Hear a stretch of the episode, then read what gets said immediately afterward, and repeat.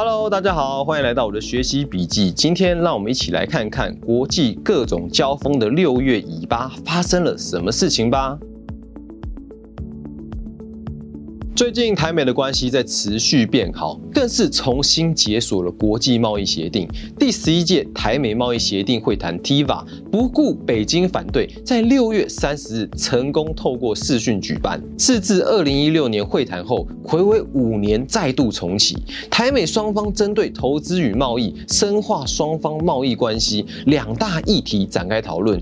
预计这一年呢，会有相当多的沟通与合作，也会持续不停的收到。北京抗议的一年呢，抗议啦，哪是不抗议呢？除了国际合作贸易以外啊，也会谈到农业、医疗器材的技术合作与分享，共同讨论环境永续发展等等议题。那你以为只有这样吗？No No No，这次啊，也针对二十三日台湾美国商会发布的二零二一台湾白皮书及台湾商业计划当中提到的，希望签订双边贸易协定 BTA 进行讨论。会中也建立起。洽谈协定的基础哦。哇，这可以说是很重要的一次国际会谈呐。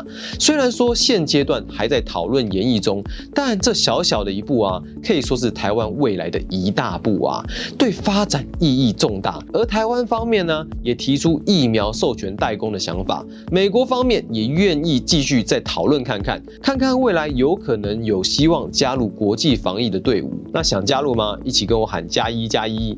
但这次的会谈呢，很不意外的。引起了中国外交部的不满，大力反对台美官方的往来，再次强调一中原则。对于中国的抗议啊，只能够说是家常便饭了，都是这一套惯例的 SOP。美国白宫发言人沙奇也再度表示，听到了，听到了，听到中国又在恐吓台湾民主了。美国会继续关切中共的行为，还表示啊，台湾是民主与经济的安全伙伴，将持续表达中国对台湾侵略的关切。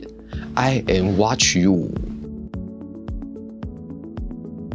六月真的是个充满会议的月份啊！除了 G7 领袖峰会在十一日登场以外，二十九日也举行了世界二十大工业国 G 二十的外长会议，人数等级直接加十三。如果有直播会议的话，可能要好几个荧幕才塞得下所有的人啊！是疫情在全球大流行以来久违的首次面对面会谈，算是将在十月举办的 G 二十领袖峰会的前哨战。预计也会跟 G7 一样，要讨论新冠疫情的对策以及全球经。经济复苏，还有气候变迁等全球议题，希望啊能够透过这二十大国家大家一起合作解决。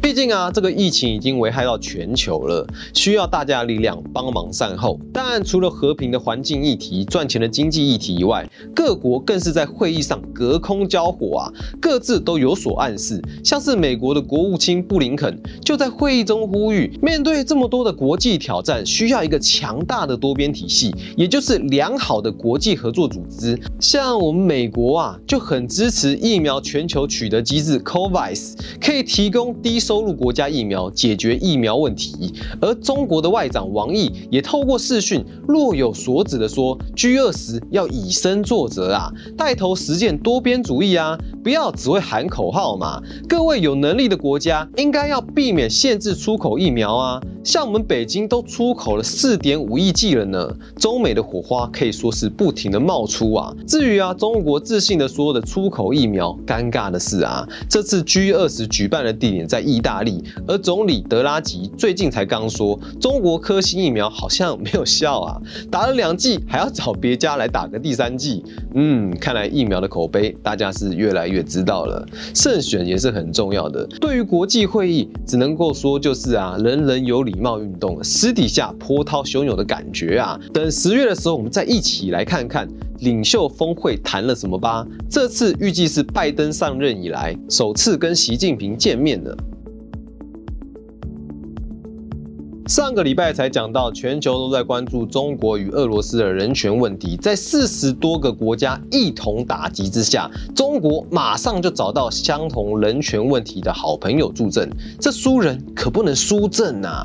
中国的习近平主席跟俄罗斯强人总统普京二十八日进行了视讯会谈，普京还特别用中文说“你好”来表示两个人权问题国家的关系十分良好，可以说是同道中人，患难。与共之友啊。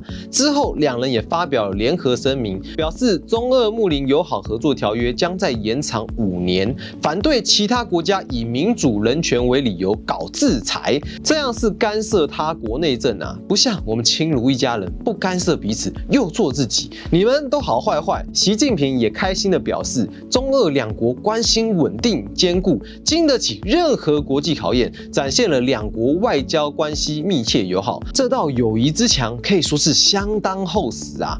中国可以说是终于拉到人一起下水啦！哎，不是，是终于有朋友啦！而且啊，双方都一致认同这种强者治国的理念，是其他只会呼吁人权的国家不懂的特殊情谊啊！赶快来昭告天下！而找到朋友的中国啊，也对被大家一直指责人权问题提出反驳哦，表示你才有问题啊，你们通通有问题，依旧老样子，持续回避跳针。中国驻联合国日内瓦代表团公使蒋端就在人权理事会上表示，种族灭绝罪是相当严重的国际罪行啊，国际社会有责任对种族灭绝罪进行全面公正的审判。并追究肇事者责任。哎，这听起来就像是国际对中国谴责的内容，没错啊。